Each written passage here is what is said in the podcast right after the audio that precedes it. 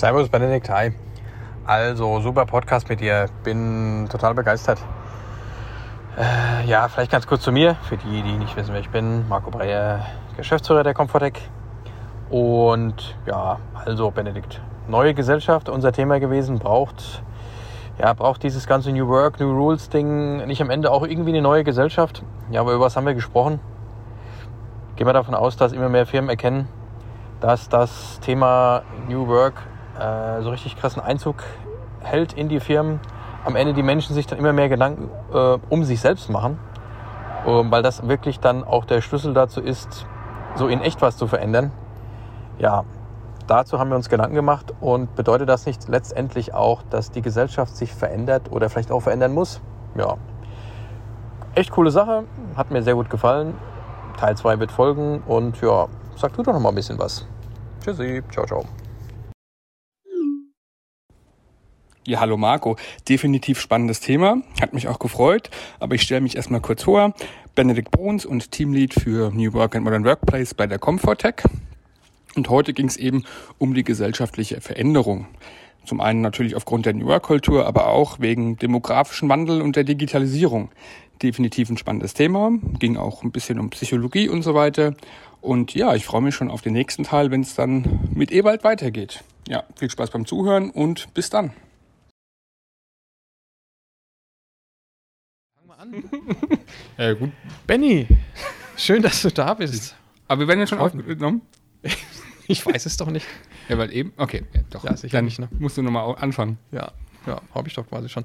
Naja, also ich würde sagen, der Vollständigkeit halber ähm, würden wir heute noch mal kurz erwähnen, worum es geht. Das wird mhm. ja mal wieder super spannend. Ich lese es auch mal richtig vor, hier oder von da. Die neue Gesellschaft entwickelt sich.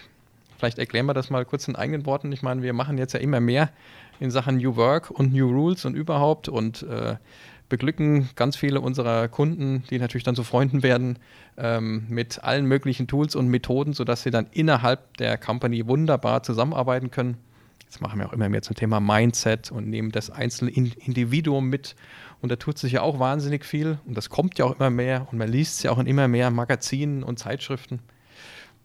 Wir hatten ja auch das letzte Mal, oder ich glaube, mit Gary auch gesagt, äh, wenn du jetzt vor zwei, drei Jahren noch irgendwie mit Mindset einem großartig was erzählt hättest, warst du auch schon so ein halber Esoteriker. Der ist ja eigentlich auch rum.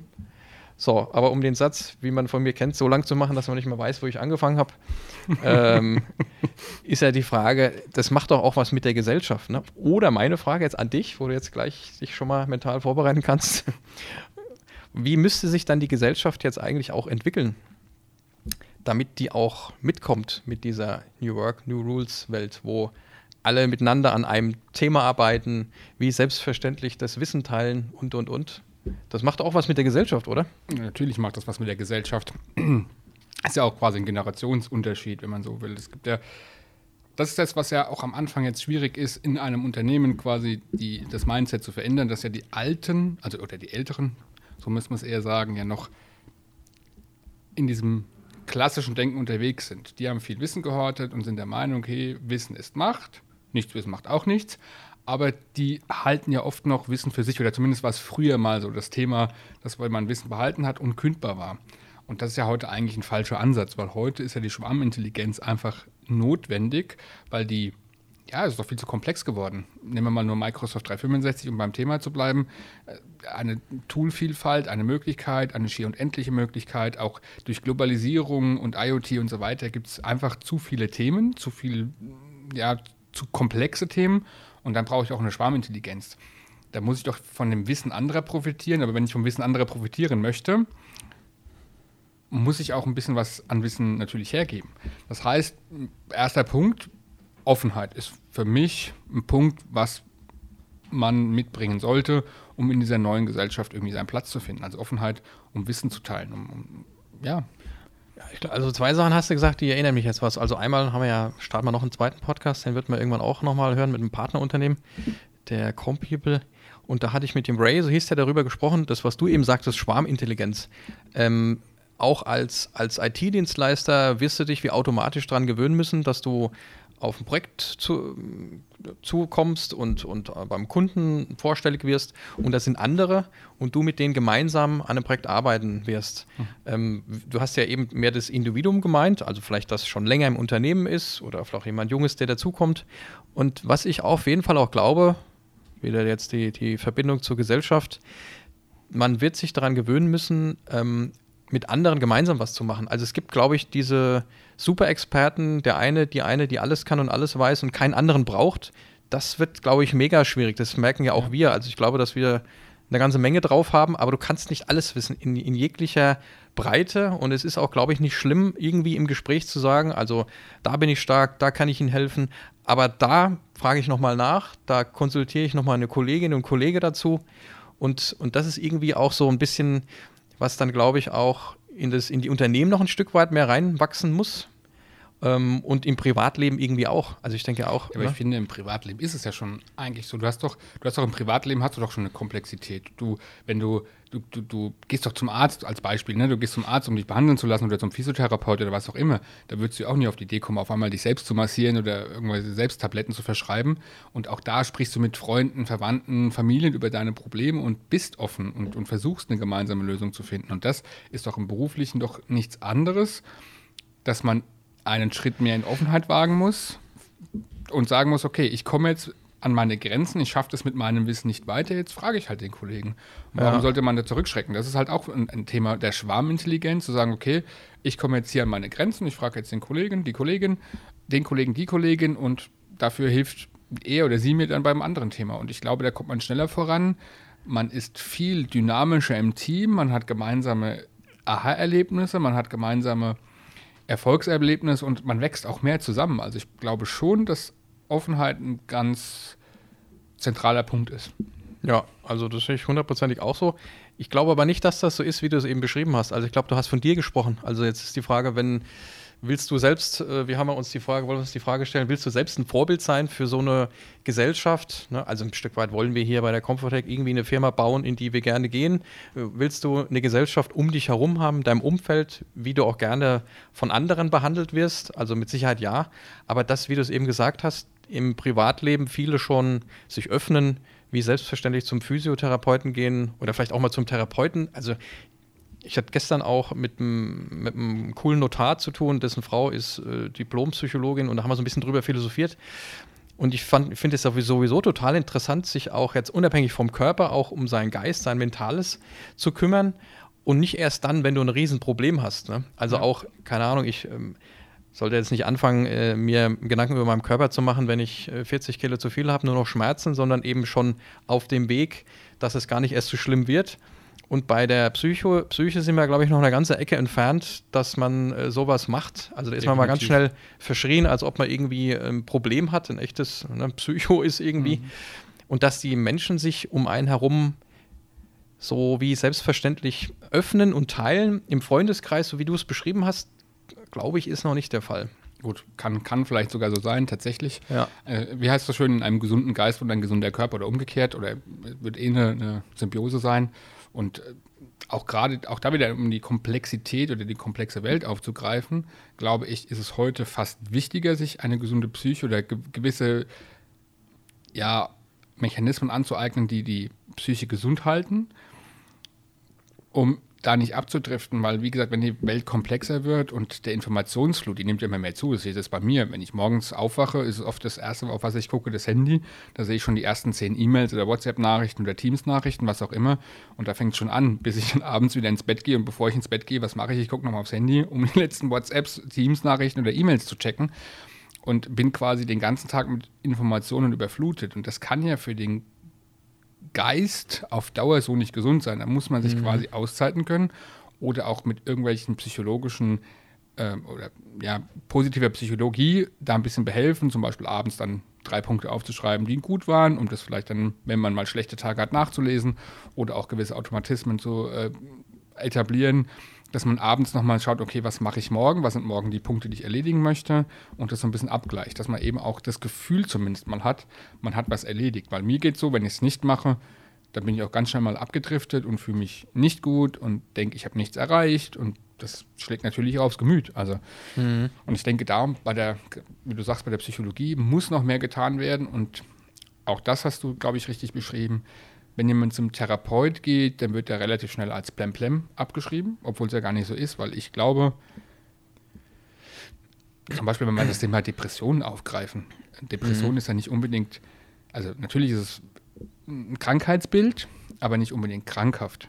Weil Depression heißt nichts anderes, dass man, nicht- man ist nicht schwach, weil man einfach war eine Zeit lang einfach zu stark vielleicht. Und Ja. man kennt ja die Umstände von einem Depressivkranken gar nicht. Wer weiß, was der für Schicksalsschläge erlitten hat. Wer weiß, ob der nicht vielleicht Frau, Familie zum Beispiel bei einem Autounfall verloren hat und dann noch viel Arbeit hatte und nicht weiß, wie es weitergeht. Der ist ja nicht plemplem. Der hat einfach Ja. nur einen richtigen, heftigen Schicksalsschlag äh, erlebt. Absolut, ja. Und, ja. Und ich glaube auch, Depression ist nicht gleich Depression. Also auch, Ja. es gibt ja einen Weg dorthin. Ne? Also was ich von so einer dauerhaft anhaltenden Melancholie, warum auch immer, oder auch Winterzeit ist ja auch für sensible Menschen auch ein Thema irgendwo irgendwie. Ne? Und dann ist die Ja. Frage, ist man in Beziehung, ist man keine Beziehung, wie geht es einem und alles Mögliche. Ja. Das finde ich aber auch wieder interessant. Jetzt äh, wieder das Thema Offenheit, was du vorher angesprochen hast, die, glaube ich, auch so wichtig wird wie nur was. Und zwar für die Gesellschaft, was ja unser Thema ist, und dann letztendlich für einen selbst. Ähm, da immer mehr sich dem speziellen Thema äh, Depressionen öffnen. Also es gibt ja jetzt, ähm, es fällt mir der Name leider nicht ein, zwei Komiker, der Krömer, der Berliner Komiker, dann der mit der Mütze, Str Sträter oder Strat, und die haben ja einen, sagen wir mal, Videopodcast darüber gemacht, wo sie sich plötzlich offen, aber ehrlich und also war dann nicht mehr so lustig natürlich über das Thema Depression unterhalten haben. Total cool auch, also spitze zuzuhören und noch irgendwelche, weiß gar nicht, ich glaube Rapper oder irgendwas, ne, wo du das gar nicht so erwartet hättest. Ne? Und die eigentlich dann ganz offen gesagt haben, warum das bei denen so ist und wieso und ähm, gibt auch verschiedene Schriftsteller. Ähm, das muss ich in Adri im Off fragen. Wie heißt der Schriftsteller, der, wo ich dir noch gesagt habe, dass ich das Buch gekauft habe, der so ein bisschen tätowiert ist und so blondierte Haare, so ein Hamburger cooler Typ, der so Ringe anhat. Äh, so ein schwarzes Buch, weißt du, was ich meine? Ne? Vielleicht fällt es ihm ein. Ähm, und das ist ja auch jemand, der, ja, der ist natürlich cool. Du merkst ihm schon an irgendwo, dass er schon irgendwas mit sich ausgemacht hat, die letzten vielen Jahre. Ähm, aber früher hätte, also vor vielen Jahren, hätte jetzt keiner großartig über Depression gesprochen, weil Depression ja irgendwie Schwäche ist. Ne? Aber wie du es eben gesagt hast, ist eigentlich genau das Gegenteil. Ne, du hältst dann, keine Ahnung, monatelang was aus, wo du vorher lieber sagen solltest, okay, ich mache jetzt mal Stopp, ich mache mal Pause. Ne? Ich bin mal vier Wochen weg, dann komme ich wieder zurück. Wenn es noch nicht so schlimm ist, ne? sonst werden die vier Wochen vielleicht nicht reichen. Ja. Und dann ist schon die Frage, ne? Sagst du das deinem Partner, sagst du es deinen Kindern, sagst du es deinen Kumpels oder was auch immer? Oder sagst du es gar keinem und irgendwann macht es dann mal Knall, ne? Ja. Und das ist bei allen möglichen Ängsten so. Auch bei diesem ganzen New Rules-Thema irgendwo, was wir ja so stark spielen, dass die tollsten, coolsten Tools, die schönsten Methoden, eine besser wie die andere, exzellent sind. Und eigentlich ist die Welt überhaupt nicht komplexer. Die wird viel einfacher, aber durch die Vielzahl der Möglichkeiten und dem permanenten äh, Informations-Overload, der auf einen einprasselt, wenn man ihn nicht koordiniert für sich Ja. selbst, hast du das Gefühl, also das ist ja fast nicht mehr auszuhalten. Was soll ich noch alles wissen? Was soll ich Ja. noch alles können? Ja. Und ähm, dann kann ich schon gut verstehen, dass manche Menschen da irgendwie nicht mitmachen wollen und was nicht, verstecken sich halt und oder werden so ein bisschen aggro und sagen, ah, das wird doch nichts und äh, das lohnt sich nicht und Ja, klar. Ich kann natürlich auch von, von den Älteren oder von der, egal von wem jetzt nicht nur Älteren, aber jetzt mal als, um die Älteren als Beispiel zu nehmen, die jetzt 20, 30, 40 Jahre schon im Berufsleben sind, die es gewohnt sind, mit E-Mail zu kommunizieren, die es gewohnt sind, vielleicht auch noch, äh, blödes, blödes Beispiel, aber Fax zu schicken. Und die sollen jetzt auf einmal, was sie 20, 30 Jahre kennen, sollen jetzt auf Teams und Co. gehen. Da ist natürlich auch verständlich, Ja. dass sie ein bisschen Angst haben, weil sie es einfach gewohnt sind. Sie verlassen ihre Komfortzone. Nur auf der anderen Seite, wir, wir wir reiten ja heute auch nicht mehr auf dem Pferd, sondern fahren mit dem Auto. Also nichts ist so beständig wie der Wandel selbst. Aber dann dürften oder sollten auch diese Personen ruhig ihre Ängste offen ansprechen können und sagen, hey, ich habe Ja. da die Angst, weil ich weiß nicht, ob ich da mitkomme oder ich brauche dafür länger Zeit oder ich brauche da mehr Unterstützung. Das sollte dann auch offen angesprochen werden dürfen. Und Unternehmen sollten dann auch nicht irgendwie das mit, mit Strafe sanktionieren und sagen, ja, nee, du musst jetzt einfach machen und äh, sieh zu, dass du schnell klarkommst, sondern Mhm. einfach vielleicht diesen Personen, diesen Menschen mehr Zeit geben und vielleicht auch die Ängste nehmen Ja. und, und mh, vielleicht mehr begleiten. Oder dass die jüngere Generation die noch ein bisschen mehr an die Hand mitnimmt. Weil die jüngere Generation, ähm, die hat ja auch einen Vorteil dadurch, dass sie von der älteren Generation trotzdem die Erfahrung mitsammeln kann. Weil, also Lebenserfahrung ist durch nichts zu ersetzen. Da sind wir jetzt, äh, ja, ähm, in einem anderen Bereich, aber trotzdem profitieren die von der Lebenserfahrung. Dafür können die Jüngeren dann quasi die Älteren ein bisschen mehr in die Hand mitnehmen und sagen, hey, dafür zeige ich dir jetzt mal die neuen modernen Arbeitsmethoden.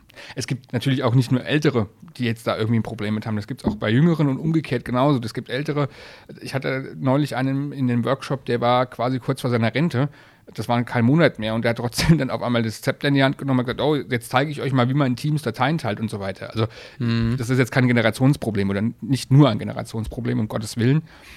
Aber ich bin auch der Meinung, wie gesagt, Offenheit hatten wir ja schon das Thema und auch, dass Tabuthemen gebrochen werden müssen, dass man eben alles ansprechen darf. Das gehört so ein bisschen zusammen, dass man eben, ja, auch mal sagen kann, ich habe da ein Problem mit, weil, dass man ja. nicht abgestempelt wird. Ich habe da ein Problem mit. Das, ist, das, das auszudrücken mal ist äh, absolut, ja. Heinz Strunk heißt er übrigens.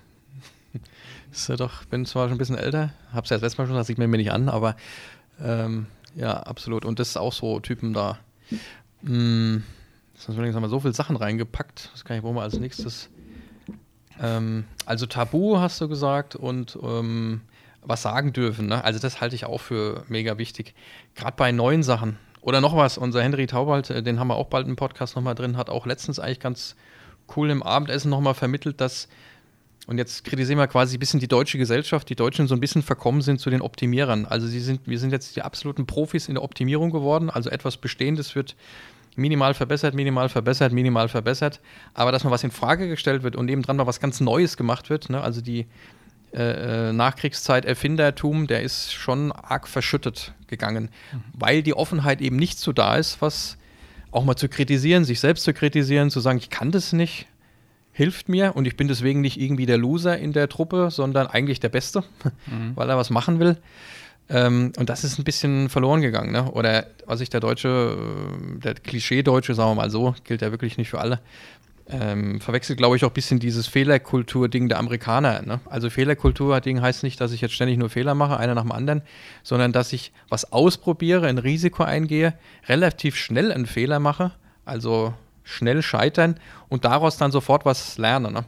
Und ja. das, glaube ich, das ist ähm, bei einigen verloren gegangen und einige Junge wissen es vielleicht nicht, wo, wo sollen sie es dann lernen, von wem, ne? ja. irgendwo, irgendwie. Und das ist dann bestimmt, glaube ich, früher, also wenn wir jetzt mal an die Firma denken, wo wir früher waren und wir denken an die alten Abteilungsleiter, wie die Firma damals noch nicht 1000 Mitarbeiter groß war, sondern 150, da hat jeder jeden gekannt. Die haben sich zwar auch mal gefoppt, aber wenn es darauf ankam, haben die sich gegenseitig geholfen, sehr gut kommuniziert eigentlich, ne, haben so ein bisschen als Unternehmer gedacht und haben an einem Strang gezogen. Und irgendwann war das eben nicht mehr so. Dann war das ein mhm. einziger Kampf und die Köpfe wurden oben ständig ausgetauscht. Also Katastrophe. Ne? Also eigentlich das alte Denken wieder so ein bisschen herholen. Ne? Bisschen, oder wie sich in einem coolen Dorf hilft ja auch der eine dem anderen. Ne? So, und in der Klischeestadt weiß ich gar nicht, wie es dem Menschen neben mir geht. Ne? Und das Gut, es wird mehrere Gründe, Gründe, haben. Bei einer Firma könnte ich mir vorstellen, das hat auch viel mit Firmenkultur und wie ich, wie ich Firmenkultur auch vorlebe. Das heißt, klar, je größer so ein Unternehmen ist, auch ein Großkonzern, da kennst du auch nicht mehr jeden. Wenn du 5000 Mitarbeiter irgendwann hast, wahrscheinlich über mehrere Standorte verteilt, du kennst dich nicht mehr.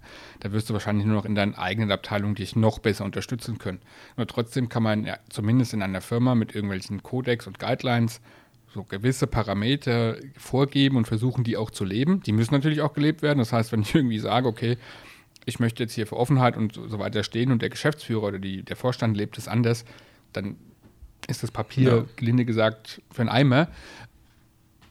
Ähm, ansonsten ist es ja auch grundsätzlich so, das ist jetzt so ein Phänomen ähm, in der Psychologie. Das heißt, wenn du jetzt zum Beispiel an einen Unfallort kommst und da braucht eine Hilfe, je mehr Menschen an dem Unfallort sind, desto weniger ist die Bereitschaft der einzelnen Personen dann zu helfen, weil die dann irgendwie, das ist diese Verantwortungsdivision, die sagen dann auch 20 andere hier, mhm. irgendwer wird ihm schon helfen. So, und am Ende bekommt er quasi, obwohl viele Leute da sind, keine Hilfe.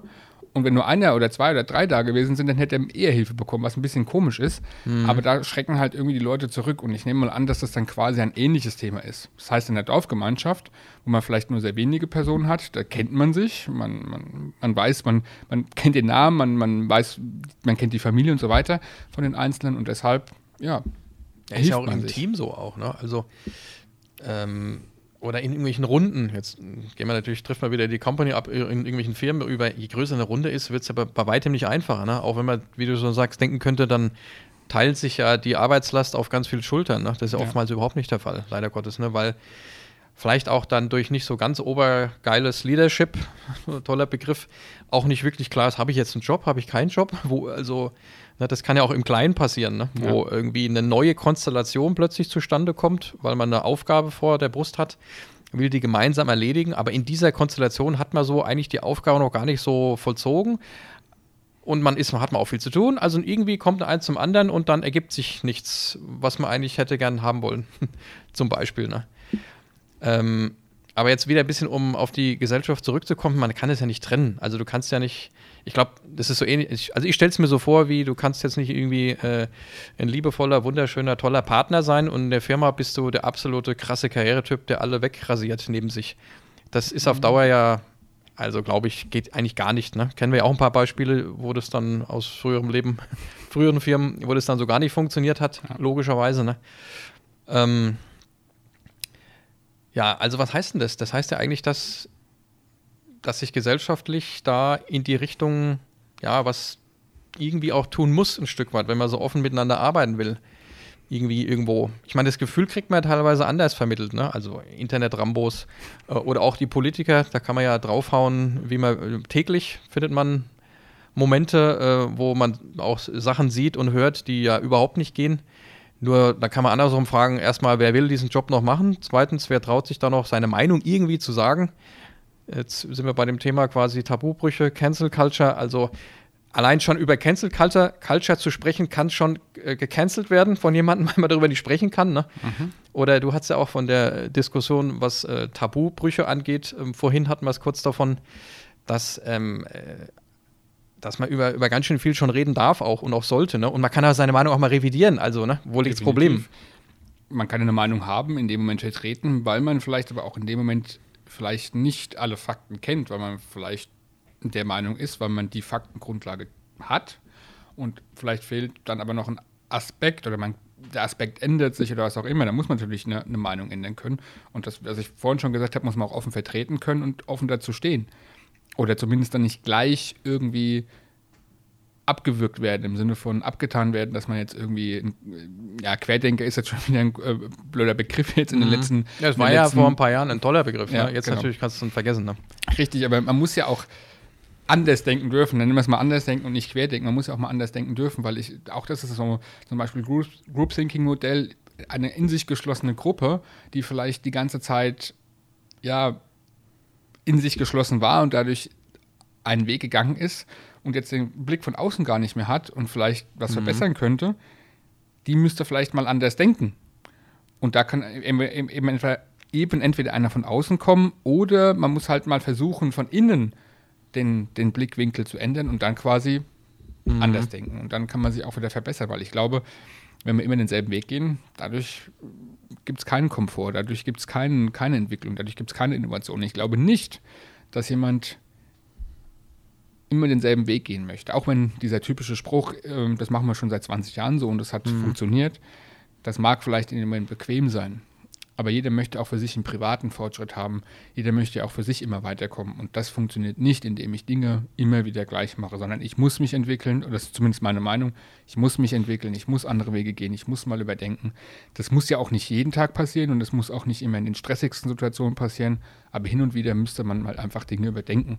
Und spätestens nach 20 Jahren, wenn es mal nicht mehr so gut läuft und es der große Crash kommt, dann funktioniert es nicht mehr so richtig. Und dann muss man spätestens dann überdenken. Und dann ist die Frage, ist die Zeit jetzt überhaupt noch, also ist es noch jetzt Zeit zu ändern oder ist man dann am Ende und es hat dann quasi gar keinen Zweck mehr? Sodass das Unternehmen zum Beispiel den Bach runtergeht, sage ich mal, weil man einfach die Zeit verschlafen hat. Mhm. Also da bin ich, da bin ich felsenfest der Meinung, dass eben Veränderung immer stattfinden muss. Und auch mhm. jeder Mitarbeiter oder jeder, jedes Individuum auch dazu angehalten ist, daran mitzuziehen und auch für sich ja eigentlich eine Entwicklung haben möchte. Zumindest ich möchte das für mich haben, sowohl eine persönliche Entwicklung für mich als auch eine persönliche Entwicklung, äh, eine Entwicklung innerhalb der Abteilung, innerhalb des Unternehmens, innerhalb äh, von Kundenprojekten und so weiter. Weil das ist auch was auch Spaß macht zu sehen, dass irgendwie, das ist wie wenn ich jetzt eine kleine Pflanze sehen würde und ich mhm. sehe, dass die wächst. Und so ist es doch nicht anders mit, mit, mit, mit Dingen. Wenn, wenn ein Maurer am Ende des Tages fertig ist, der sieht die Mauer gebaut. Ne? Das, manchmal bin ich da ein bisschen neidisch drauf, weil wenn ich äh, Tage mhm. habe, da habe ich zwar was gemacht, aber es ist halt immer so, wenn du im, im, im, Büro arbeitest, du siehst es halt nicht wirklich, du kannst es nur versuchen, so ein bisschen an irgendwelchen Zielen zu messen. Und es gibt Tage, da hast du den Mund fusselig gesprochen und an dem Tag ist aber nichts entstanden. Dann hätte ich mir die, an dem Tag eine Mauer gewünscht, die ich sehe und sage, okay, du mhm. kannst dir auf die Schulter klopfen und gehen. Aber dann gibt es zumindest Gott sei Dank Tage, wo dann, ich sag mal, Meilensteine erreicht werden und so weiter. Und dann sage ich, ja, und jetzt kannst du dir auf die Schulter klopfen. Und dann sind auch die schlechten Tage oder die Tage, wo du mal gesagt hast, ey, was hast du heute eigentlich gemacht, dann sind die zumindest vergessen. Ja. Ja, ähm, jetzt weiß ich gar nicht, was ich eigentlich. Nee, ich, ich, ich, passt es auch super, weil ich glaube, dass.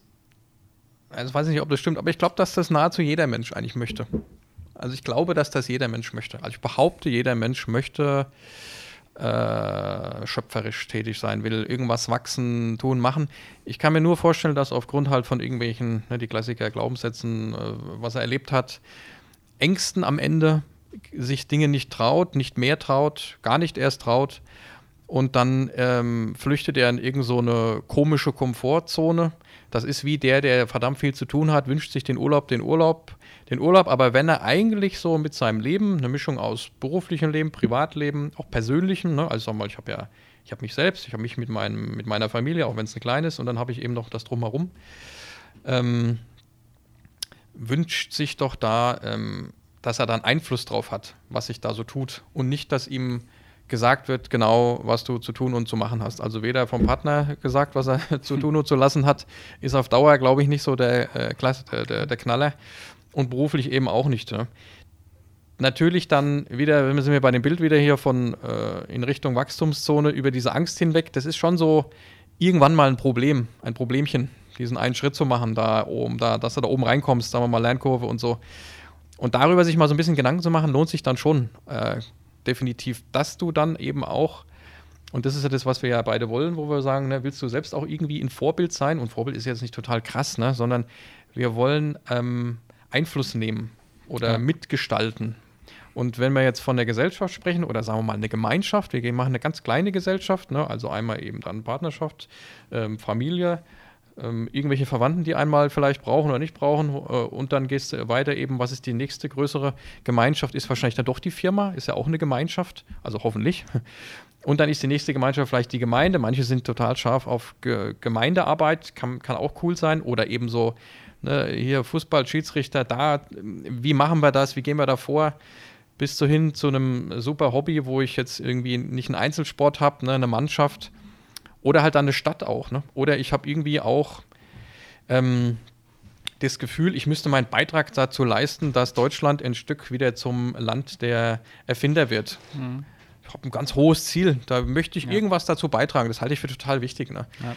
Und Wobei das Vereinsleben ja. tatsächlich aus meiner Sicht gerade stirbt. Also viele Vereine, jetzt nicht nur Fußballvereine, sondern auch, ich sag mal, der Schachclubverein, der Handballverein, die haben ja momentan nicht nur Corona-bedingt, sondern grundsätzlich auch so ein Vereinsterben. Es ist die Frage, woran liegt? Hat jetzt keiner mehr Lust auf Vereine? Fehlt uns die Solidarität zueinander? Fehlt oder ist es äh, der demografische Wandel? Das, das kann ich noch nicht greifen. Oder sind es einfach die, richtet man sich zu sehr nach den Individuen? Ich habe manchmal das Gefühl, die Generationen oder jetzt die kommende Generation oder die aktuelle Generation ist so ein bisschen auch sehr auf sich fokussiert. Das merkt man ja. auch um Kinderkriegen und so weiter. Die Geburtenrate geht ja zurück schaut man mehr nach sich, will man genau diese Ziele eben erreichen, dass man sagt, okay, ich möchte jetzt erstmal nach mir gehen, beziehungsweise möchte meine, meine Ziele erreichen. Und ja, ist halt die Frage, ob, ja, ob das auch ein gesellschaftlicher Wandel ist und ob der gut ist oder ob das irgendwann auch wieder zurückgeht, weil man feststellt, okay, wenn wir jetzt nur noch in unseren eigenen Vorstellungen schauen, kommen wir auch nicht weiter. Mhm. Oder kommt es dann doch wieder irgendwie, weil jeder nach sich schaut, doch wieder zu großen Veränderungen. Sag mal, wenn man jetzt mal die großen äh, Jeff Bezos nennt und so weiter, die sind jetzt auch nicht altruistisch, die sind jetzt auch egoistisch eher. Ne? Die wollen quasi erstmal ihre Vision umsetzen, die wollen quasi Amazon größer machen, beziehungsweise die wollen den Tesla bauen und so weiter. Hat ja trotzdem der Menschheit viel geholfen, zumindest bei dem Elektroautos, sagen wir es mal so, oder auch beim Amazon, dass man jetzt äh, frei Pakete wählen kann. Ja gut, der Elon Musk behauptet ja schon von sich aus, altruistisch zu sein. Ob es dann wirklich ist, kann ich mhm. nicht so richtig, weiß ich nicht so recht. Gut, er ist halt schon er ist, wie er ist. Natürlich ist er schon sehr, sehr krass Ja. äh, da irgendwo. Und ich kann mir nicht vorstellen, dass er nur altruistisch weg ist. Und wenn wir jetzt bei der The The Thematik sind, ich hatte tatsächlich in der Klausur die Frage, in der Ethikklausur die Frage, die stelle ich dir jetzt einfach und du kannst sie beantworten. Ja. Müssen Unternehmen egoistisch denken? Beantworte du die Frage, dann äh, sage ich meine, meine Ja. was ich geschrieben habe. Dann würde ich, wie du mich erkennst, kurz mit einer Gegenfrage antworten. Was verstehst du unter egoistisch? Nur, dass ich es richtig einordne. Also Ja, gut, was, Egoismus ist quasi äh, für sich gerichtet handeln. Also typ- typischer Egoismus halt. Ne? Du handelst Ja. für deinen Vorteil. Du handelst für dich. Das muss nicht heißen, dass du quasi Also so auch handelst. Ja, genau. egoistisch handeln. Genau, ja, das definitiv heißt- müssen sie das ja. Also wie, also das würde ich mit einem klaren Ja beantworten. So wie jeder Mensch egoistisch handeln muss, auch jedes Individuum, selbst in der tollsten Partnerschaft, musst du egoistisch für dich handeln. Ja. Aber, na, auch haben wir mal das Aber ein bisschen untersagt bekommen, ne, von, wir sagen den Namen nicht, aber ich finde es trotzdem ein gutes Aber, äh, um ein klares Statement zu setzen. Ähm, aber es ist immer ein Mit. Und da Ja. kommt noch ganz viel nebendran, damit es in dieser Klarheit auch super funktioniert. Ne? Also so würde ich das sehen. Also man kann nicht, ich weiß nicht, ob was das Gegenstück wäre in der totalen Selbstlosigkeit, ähm, so, so, weil du hast ja auch eine Verantwortung in der Firma für ganz vieles und viele um dich herum, vieles mit Gebäude und überhaupt und Auto und Kram, äh, damit das ganze Spiel funktioniert. Ne? Und da musst du das unbedingt im Auge behalten, dass das funktioniert. Trotzdem willst du das andere unbedingt auch haben, ne? weil Ja. so wäre meine Antwort, ja. Ähnlich war meine Antwort auch, dass eigentlich ein Unternehmen aus Prinzip wahrscheinlich egoistisch handelt. Also wenn jetzt ein Mitarbeiter zum Beispiel kommt oder viele Mitarbeiter und die wollen eine Gehaltserhöhung, dann muss ich natürlich auch uns als Unternehmen darauf achten, jetzt nicht zu viel Geld auszugeben, weil am Ende ist das Unternehmen pleite und das ist auch keinem geholfen. Ne? Dann müssen ich, muss ich alle Mitarbeiter entlassen. Wenn wir jetzt mal das Thema Nachhaltigkeit anschauen, viele Unternehmen gehen jetzt auf den Zug Nachhaltigkeit, was ja sowohl altruistisch ist, aber auch egoistisch. Egoistisch aus, dem, egoistisch aus dem Grund, natürlich will ich auch als Unternehmen auf dem Markt bestehen bleiben. Wie kann ich das, wenn es noch eine Zukunft gibt?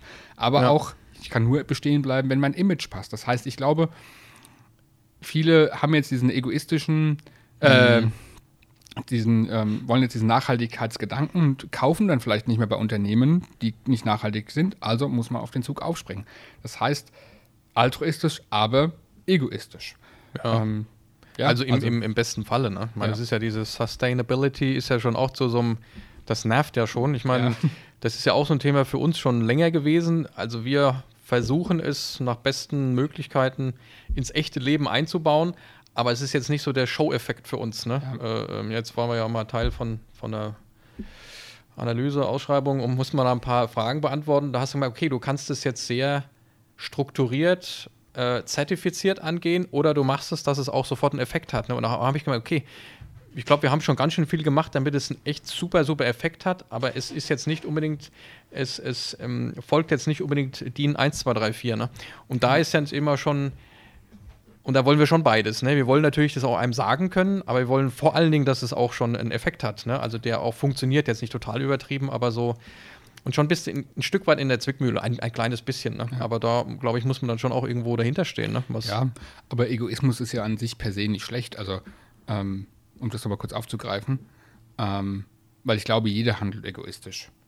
Du handelst ja als Individuum egoistisch, das heißt, jeder hat ja diesen, im ganz krassen Fall, den Überlebensinstinkt, jeder will ja irgendwie leben und das Beste für sich rausholen.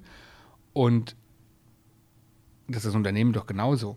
Und heißt aber nicht, dass wenn ich egoistisch handle, nicht trotzdem meinen Mitmenschen helfen kann. Ja, Ich glaube, es ist, ja, ich glaube, es ist eine Voraussetzung. Ich glaube, es gilt für alles. Ja. Das gilt für, auch für die Gemeinde, das gilt für das Dorf, das gilt wie wenn Schimmern gegen Mömbris kämpft. Also dann soll Schimmern auch gucken, dass sie die Besseren sind oder umgedreht. Es muss nur zusammen noch funktionieren. Ähm, und was weiß ich, support your local. Also das kann, das können die Ladengeschäfte sein, das kann, können deine besten Freunde und Freundinnen sein. Und auch in der, in der, also in der Partnerschaft, da ist das Beispiel von, von äh, was ich, vom Flugzeugabsturz.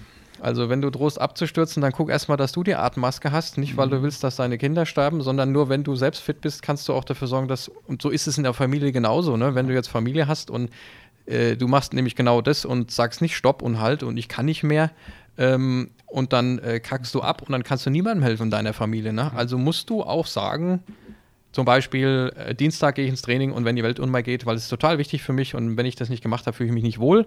Und da kann zu Hause äh, irgendwie das Lichterloh brennen, also im übertriebenen Sinne dann machst du es trotzdem. Wenn natürlich was ganz Dramatisches ist, das ist wie in der Firma auch. Ne? Also man arbeitet gerne länger, kein Problem, aber das darf nicht ein permanenter Dauerzustand sein. Auch für den, der total scharf drauf ist, der, der sich nichts anderes mehr vorstellen kann, außer arbeiten, muss auch ein bisschen eine Mitte finden und alles. Ne? Und so, so ist das bei allem eben auch. Ne? Oder auch du willst was durchbringen, also wir kommen ja wieder auf die Firma zurück, hast eine super Idee, da musst du die auch ein Stück weit mehr egoistisch vertreten. Mhm. Nicht, weil du die nur für dich, für dich, für dich haben willst, sondern weil du davon überzeugt bist, dass sie deiner, mhm. deinem direkten Gemeinschaft, in dem Fall jetzt der Firma, hilft. Und am Ende werden, werden die anderen dann schon verstehen, ah, jetzt verstehe ich, was der Benedikt wollte und ah, okay, alles klar. Man kann ja nicht erwarten, dass alle anderen sofort das wissen, was du weißt, weil du dir schon da fünf Monate Gedanken dazu gemacht hast. Ne? Und ähm, die, die, den Aufwand, die Menschen mitzunehmen, gleich am Anfang, wäre möglicherweise so hoch, dass das dann gar nicht funktionieren würde. Ne? Ja. Also von daher, da gibt es ja auch viele Menschen, die haben ein totales Problem mit dem Begriff Egoismus. Ne? Also die, die sehen das dann so, so auch so schwarz-weiß. Ne? Also ein Egoist ist, der macht nur, was er will für sich und das stimmt ja gar nicht, ne? Oder das muss ja gar nicht stimmen. Ist halt auch, ja, negativ belegt, dieser Begriff. Ne? Man muss, ja, muss, ja, muss es ja nicht nur schlecht sehen. Ne? Egoistisch zu handeln und zu denken, heißt ja nicht, wie, wie wir es ja gerade festgestellt haben, nur Schlechtes. Das heißt erstmal sich voranzubringen, aber neben dem, dass man sich voranbringt, bringt man halt auch andere, beziehungsweise die Firma oder die Gesellschaft oder den Verein oder was auch immer weiter. Ja. Also was ich glaube, was wir brauchen, und also da würde ich gern anders sein wollen, äh, Vorbild ist natürlich ein extremes Wort, zumindest würde ich da anders sein wollen. Einfach ist, ist diese Anti-Wegwerfgesellschaft, dieses Ding. Also, und da ertappe ich mich schon selbst auch. Also, du liest nur noch die Überschriften bei manchen Themen, die dich eigentlich total interessieren. Sag mal, du gehst irgendwelche Newsseiten durch. Also hoffentlich ist nicht gerade Bild.de, irgendwas anderes. Und du liest die Überschrift und liest von dem eigentlichen ähm, Bericht die ersten vier Zeilen und glaubst dann zu wissen, was drin steht. Mhm. Ne? Also du hast so ein permanentes äh, gefährliches Halbwissen Wissen irgendwie mhm. irgendwo. Ne? Also ich meine, du bist ja Großmeister der Allgemeinbildung mhm. zum Glück. Äh, ich jetzt in dem Fall nicht so, äh, was verschiedene politische Themen angeht. Aber auch mal, dass man sich auch mal was zu Ende denkt. Ne? Wenn man schon meint, zu etwas ein Thema was zu, zu sagen hat, dass man auch was zu sagen hat ne? Mhm. und nicht nur drumherum redet. Ne? Und das habe ich heute früh oder gestern auch einen coolen Podcast ähm, gehört von einem will das Namen nicht sagen, aber der, der hoffentlich auch zu uns kommt als, als Special Guest, da ging es auch ein bisschen so um die Beziehungswegwerfgesellschaft. Ähm, Krieg's nicht mehr genau hin. Bin ja zum Glück nicht in dem Tinder-Game drin, das gab es alles nicht und äh, will ich auch nichts mit zu tun haben. Dass du von wegen, ah, weg, weg, weg, swipe, swipe und auch so Beziehungsding, ah, die passt nicht zu mir, oder jetzt als Mann gesehen oder umgedreht, der passt nicht zu mir und da wird auch nicht gekämpft. Also, also so war die, ich kann es nachempfinden, weiß natürlich jetzt nicht, ob es wirklich so ist. Und wenn, äh, wenn der oder die Partnerin äh, jetzt nicht so wirklich matcht, dann, ach, dann, dann suche ich mir eine andere, ne? So irgendwie so. Und das gilt halt für ganz vieles. Ne? Oder halt auch, keine Ahnung, Arbeitgeber, oh, gefällt mir nicht so, gehe ich dahin.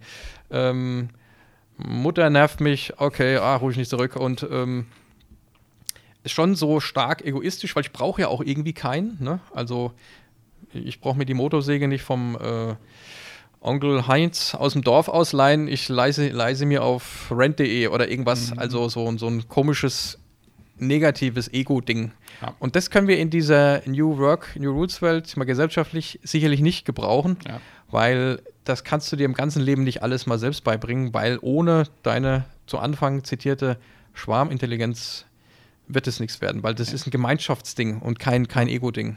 Nee, wenn man nur aufs Individuum, Individuum schaut, dann wird es nichts. Das merkt man jetzt auch, oder das, so ging es mir zumindest. Ich habe immer gedacht, ich brauche nicht so viele Menschen. Also äh, ist vielleicht auch falsch gesagt, ich bin schon einer, der gerne in, unter Menschen ist und so weiter, aber ich bin jetzt kein, kein ich sag mal, Partyhengst und so weiter. Aber die, ne, das bin ich tatsächlich nicht. Also nicht, nicht mehr. nicht mehr oder ja, vielleicht, ich werde ja auch älter, ne? Ähm, aber in, der, in dieser Isolationsphase während Corona wenn man nur zu Hause gesessen hat und, und im Homeoffice gesessen hat und Leute nur über den Bildschirm flimmern hat sehen, ich übertreibe jetzt mal oder äh, setze mal krass auf, also da merkt man schon, dass Individuen allein, also der Mensch ist ein Gewohnheitstier und der Mensch ist aber auch ein Gesellschaftstier, so nennen sie es jetzt mal. Mhm.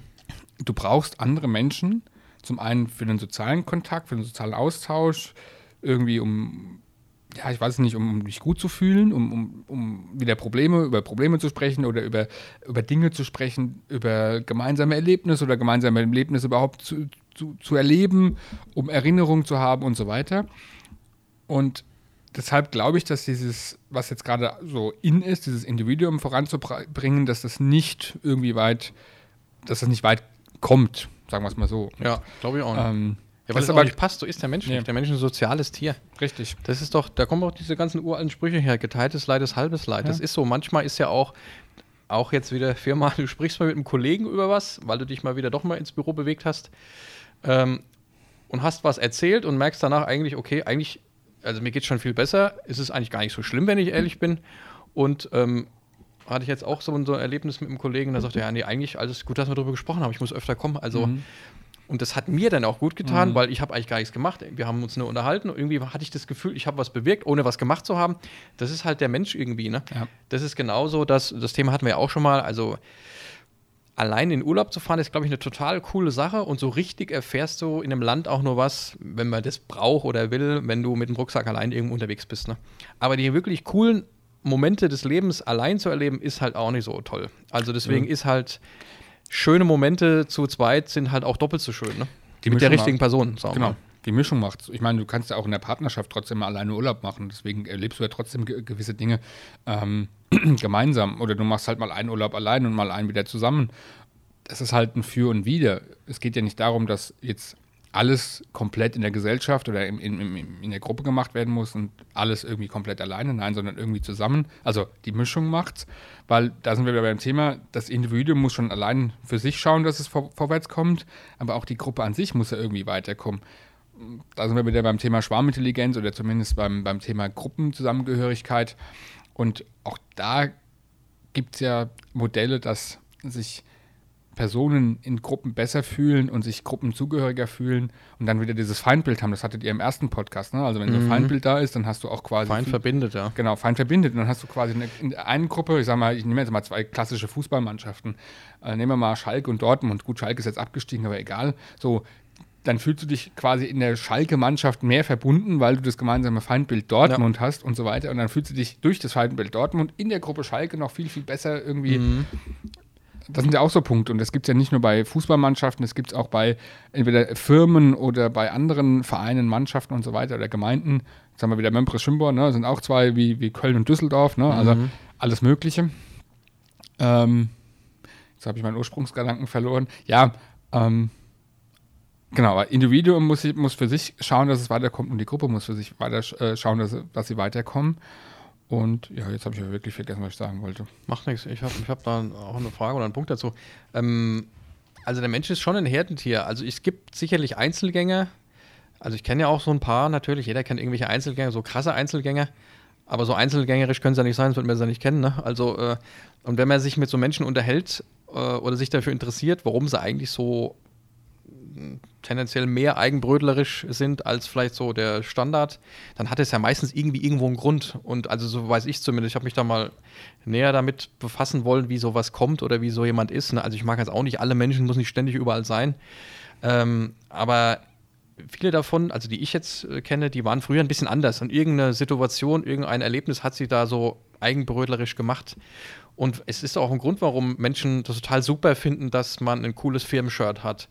Ähm, oder dass man, was weiß ich, ein, wenn man Alfa Romeo fährt, ein Alfisti ist und ein Ferraristi und ein Tesla-Fahrer und ein Dings und ein Motorrad und ein Ja. Moto Guzzi und dass du dich unter Schalke-Fan mit was identifizierst du dich? Deswegen ist ja die Identifikation ja auch wiederum in Firmen auch wichtig, ne? dass irgendwo das einen Unterschied macht, ob ich jetzt für A oder B äh, arbeite, ne? bis hin zu irgendwelchen Rockergruppen, wo dann auch manche Leute, weil sie sich noch nicht so richtig gefunden haben, äh, da irgendwie finden. Ne? Und deswegen haben wir das, glaube ich, alles in uns. Natürlich ist die Welt ein bisschen so, dass halt aufgrund von alle jegliche Information zu irgendwas ist permanent per Klick erreichbar und ich brauche nicht in die Bücherei und kein Buch lesen, kein gar nichts. Und ähm, natürlich kann ich null beeinflussen, also kann ich, nicht, kann ich ganz schlecht wissen, ist die Information, die ich jetzt bekomme, die richtige?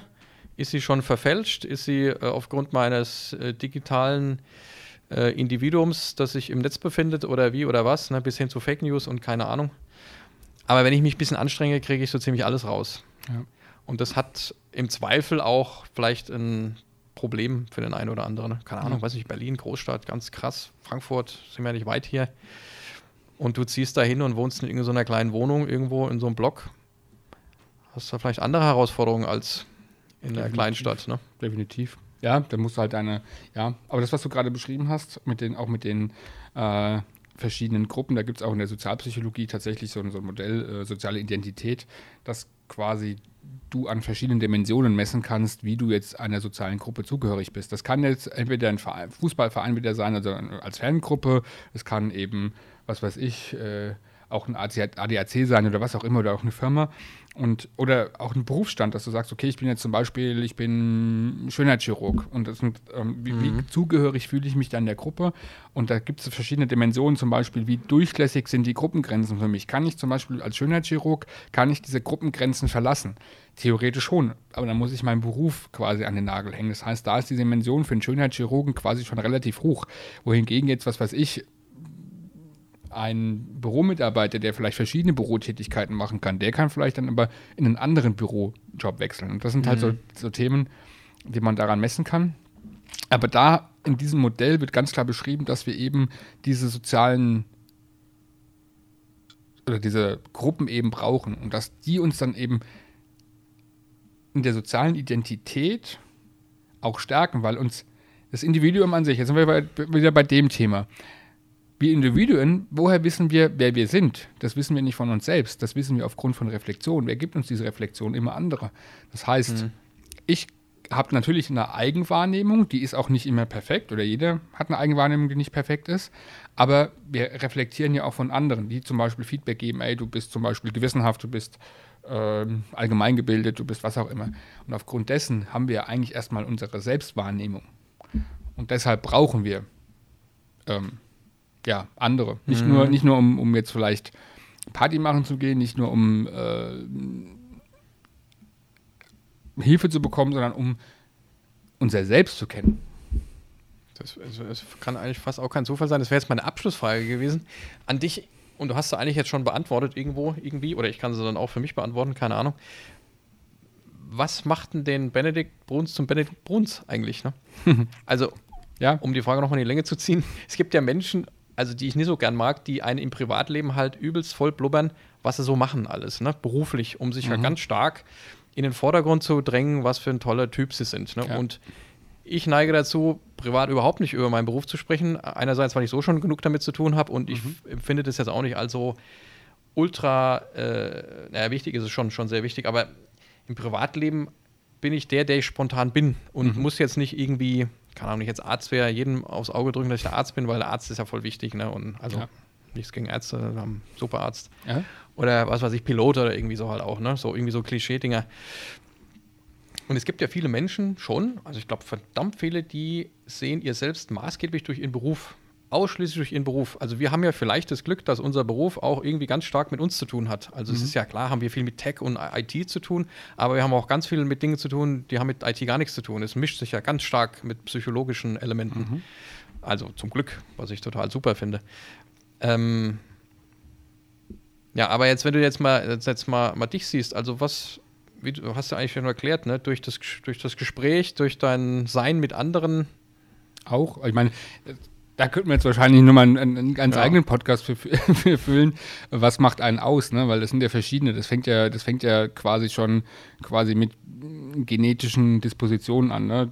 Was macht dich aus? Ne? Das ist jetzt mal die eine äh, Sache. Dann hast du natürlich auch in der Kindheit, in der Erziehung, wirst du ja von deinen Eltern geprägt, von deinen Erziehenden, von deinem Umfeld, von deiner Familie. Das macht dich ja auch zu einem Stück weit zu dem dann die einzelnen Schicksalsschläge, die wir auch schon hatten. Ne? Wenn jetzt jemand äh, im frühesten Kindheitsalter vielleicht auch misshandelt wurde und so weiter oder vielleicht auch äh, im Gegenteil vielleicht auch sehr positive Erfahrungen hatte, macht das natürlich den auch aus. Das heißt, auch da gibt es zum Beispiel das negative und das positive Selbstbild im Sinne von, wenn jetzt ein Kind zum Beispiel von seiner Mutter oder von seiner Bezugsperson im frühesten Kindheitsalter quasi wirklich auch ähm, fürsorglich aufgezogen worden ist, dann hat das schon mal ein positives Selbstbild. Das heißt, die sind dann schon, haben ein gewisses Selbstvertrauen, die haben, die sind gut drauf. Wenn jetzt jemand quasi eben wie ich gerade schon angesprochen habe, misshandelt wurde oder vielleicht einfach nicht nur misshandelt, vielleicht auch einfach links liegen gelassen worden ist, nicht wirklich fürsorglich behandelt worden ist, dann haben die schon mal ein negatives Selbstkonzept. Mhm. Da kann man zwar schon später dran arbeiten, aber ich glaube, denen fällt zum Beispiel sowas schwerer. Vielleicht haben solche Menschen auch in Change Management Projekten natürlich auch ein bisschen mehr Ängste. Ähm, das macht uns aus. Ähm, dann definitiv, was ich, was wir gerade schon gesagt haben, das Umfeld macht dich aus. Deswegen, ich glaube, es ist unheimlich wichtig, sich ein Umfeld zu suchen, was einen fordert und fördert, unterstützt, akzeptiert, aufnimmt. Ich, ja, also all diese, diese positiven Aspekte, dass man eben ein Umfeld hat, das fängt bei dem Freundeskreis an, den kann man sich meistens noch sehr gut aussuchen. Wobei manchmal ist man im Freundeskreis geraten, den man jetzt vielleicht nicht unbedingt hat. Man bekommt es dann vielleicht nicht mit. Da sollte man halt versuchen auszubrechen. Dann natürlich auch ein Firmenumfeld oder ein Arbeitgeber, der ihn da fördert. Und es ist egal, ob das jetzt als äh, Bauarbeiter, als äh, Friseuse, als, ähm, aber jetzt muss ich gendern, ne? Friseuse, Friseur, Bauarbeiter, sein, ne? Bauarbeiterin. Äh, nicht, also ich wollte jetzt auch nicht, genau. Ähm, ins Fettnäpfchen getreten, kurz genau, vor Schluss. Ja. Richtig, mhm. aber ich hab's noch, ich hab's noch, ich hab noch, hab's noch, nicht, dass ich jetzt hier in Klischees denke. Also egal in welchem Beruf, man kann da immer ja. irgendwelche um. Also ich glaube, dass es sowohl in Friseursalons, das ist jetzt ja, ne, dass es da irgendwelche ja, schlechten Arbeit gibt. Ist alles gut, ich höre, ich, hör, ich hab, hab gut. Sorry. Jetzt haben wir die Ampel. Jetzt ist genau, jetzt, ist, jetzt bin ich rot angelaufen, wie immer. äh, zum Schluss nochmal. Ähm, Genau, also das Friseursalons ähm, gibt es natürlich schlechte und gute Arbeitgeber wie ja. auch bei, bei Firmen. Und es, Wem sagst du das? Ja. Friseursalons, ja. Und da muss ich halt für Schwierig. mich ein gutes Umfeld finden. Familie ist das Einzige, was ich mir nicht aussuchen kann. Ja. Da werde ich hineingeboren. Verwandte vor allen Dingen. Hm? Verwandte auch nicht. Ja, nee, genau. Manche ja. Familie, Verwandte, das ist halt einfach mal gegeben. Aber wenn ich halt wirklich eine sehr schlechte Familie hätte, was ich Gott sei Dank nicht habe, dann kann man die eben, dann, die bleiben zwar Familie, es bleibt Vater, Mutter, Onkel, Tante, was auch immer. Ja. Aber ich muss ja keinen Kontakt haben. Ja. Ähm, weil das ist halt auch das Umfeld, prägt uns maßgeblich. Hat übrigens auch Sigmund Freud schon gesagt, ne? mhm. um den nochmal zu zitieren. Der hatte selbst einige Probleme und trotzdem ja. hat er das nochmal erwähnt. Richtig, genau. Ähm, aber das wäre halt auch so ein, also Umfeld wichtig und was macht mich sonst noch aus? Natürlich, wie gesagt, die Reflexion auch die Selbstreflexion, ich meine, wie gesagt, die Selbstwahrnehmung von jedem Einzelnen ist nicht perfekt, weil ein Fremder sieht einen anders, wie man es selbst tut. Es gibt ja auch diese, diese Spiegelbilder, ne, wo man sich auf einmal als Löwen mhm. sieht, ein anderer sieht einen eher als Katze. Ähm, aber zumindest trotzdem versucht, selbst zu reflektieren und gewisse Dinge zu verbessern. Und das macht einen aus. Ja. Ich finde, das ist ein schönes Schlusswort, ja. Benny, um dich nochmal Benny zu nennen. Mhm. Ähm, ja, also auch, und das ist auch äh, mir wichtig. Und ich glaube, wenn wir da, wenn wir solche Themen bedenken und uns immer wieder reflektieren, ob man das jetzt mit einem coolen Journal macht oder auch nicht, oder ein Zettel oder im Gespräch mit wem auch immer, spielt keine Rolle, äh, hat man, glaube ich, verdammt viel richtig gemacht, sodass dann auch ein Stück von diesem ganzen New Work-Apparat, der schon klasse ist, der da passiert, aber dann vielleicht auch nicht nur in der Familie, in der Familie sondern schon in der Firma stattfindet, Ne, jetzt macht man sich über sich selbst mehr Gedanken, weil nur wenn du dich selbst super gerne änderst, wirst du in der Familie was, in der Familie sage ich schon wieder, in der Firma was ändern können. Und dann hast du irgendwelche Wechselwirkungen auch bis zu, bis zu gesellschaftlichen Punkten und Themen. Und ja. ich glaube, dann ist es, glaube ich, nicht schlecht, so ein Ziel zu haben, dass man irgendwo auch ein bisschen an seinen, ja, was weiß ich, Deutschland, Europa oder irgendwie sowas äh, Größeres vor Augen hat. Also ein, ein wichtiges Ziel ist auch immer schön, ne? Aber dann wieder einen ganzen Schritt zurück und sagen, was ist jetzt mein direktes Umfeld ne? Ja. und wo kann ich da helfen? Das ist, glaube ich, auch ein bisschen so dieses Spendending, was wir auch, oder, oder du hilfst irgendwelchen Schwachen, vielleicht nicht jetzt so, so krass über die ganze Welt denken, sondern wo hast du so einen echten Einfluss in deinem direkten Umfeld? Ne? Wo kann man da jemandem helfen, der deine persönliche Hilfe brauchen könnte? Und ähm, das funktioniert dann super gut in der Gesellschaft, in der Firma, bei einem selbst, in der Familie. Ja. Und ähm, ja. Ja, aber das, was du von jetzt, sind wir doch noch nicht beim Schluss, aber egal, das, was du ja. von gemeint hast mit, ähm, das war so in, in, der Mitte, dass es Menschen gibt, die quasi im Berufsleben anders ticken wie im, im Privatleben. Vielleicht geben sie sich dann anders. Ich glaube nicht, dass du von der Persönlichkeit her grundsätzlich anders bist. Wenn du ein ähm, ein netter, sozialer, altruistischer Mensch bist, bist dann bist du ja. sowohl im privaten als auch im beruflichen. Vielleicht verstellst du dich zum Beispiel im beruflichen, um vielleicht irgendwie weiterzukommen. Und das wäre mein Wunsch einfach, dass du so sein kannst im beruflichen wie im privaten, wie du einfach bist. Weil Ja. warum sollen wir uns verstellen? Warum sollen wir eine Rolle spielen? Das ist das, was, was mich so in, in Firmen früher zumindest gestört hat oder bei einem alten Arbeitgeber, wo wir waren, dass dann immer dieses, dieses Machtgehabe eigentlich mehr hinderlich war, als es geholfen hat. Warum ziehen nicht alle an einem Strang? Warum sagt man sich nicht einfach offen die Wahrheit und sagt, hey, das ist halt dieses, Leute haben dann Angst, ihre Position zu verlieren, aufgrund dessen, dass sie vielleicht anderen irgendwie den Vorrang geben, aufgrund warum auch immer. Aber es hilft doch allen. Wenn ich, wenn ich wegen Machtgehabe was blockiere, dann ist doch am, am Ende vielleicht die Firma schlechter da oder macht weniger Umsatz oder was auch immer oder kann Ziele nicht so erreichen, weil ich etwas blockiert habe, nur um meinen Bereich zu schützen oder nur um meine Stellung zu sichern, finde ich irgendwie, also je mehr ich drüber nachdenke, desto hinrissiger finde ich es. Also, wie Ja. gesagt, Abschluss, also um das nochmal zusammenzufassen, den, den Abschnitt, einfach so sein, wie man ist, sowohl im beruflichen als auch im Pri privaten. Ich glaube, das ist für einen selbst das Beste. Man ist auch authentischer, man wird besser wahrgenommen, man wird ja als authentischer wahrgenommen. Ja, das, also, das sehe ich ganz genauso. Und ich glaube, da fühlt man sich auch einfach wohler Ja, definitiv. im Leben. Ne? Also, ja, also gut. Also, du hast das letzte Wort. Dann würde ich auch nur sagen, Dankeschön, Ghetto Faust. Du Faust. Und ja, Teil 2 dieser Diskussion dann mit Ebert Herzog. Also können sich alle schon mal dann warm anziehen, anschnallen. Wird's- Kann sein, dass wir das ein oder andere kritische Thema auch mal schneiden. Dann, also ich ich wollte gerade sagen, da müssen wir schneiden. genau, vielleicht müssen wir was rausschneiden. Und äh, keine Ahnung, es gibt eine Version für Patreon, die man dann bezahlen muss, die dann auch uns keinen Shitstorm zur Folge hat. Also wir werden auch mal die eine oder andere Grenze überschreiten. Das war heute, sollte heute mal ein Anfang sein, Der leichte Einstieg. Ja. Der noch äh, gesellschaftlich ertragbare Einstieg. meine ich aber auch. Ne? Ja. Gut, dann Klar. schönes Wochenende. Ne?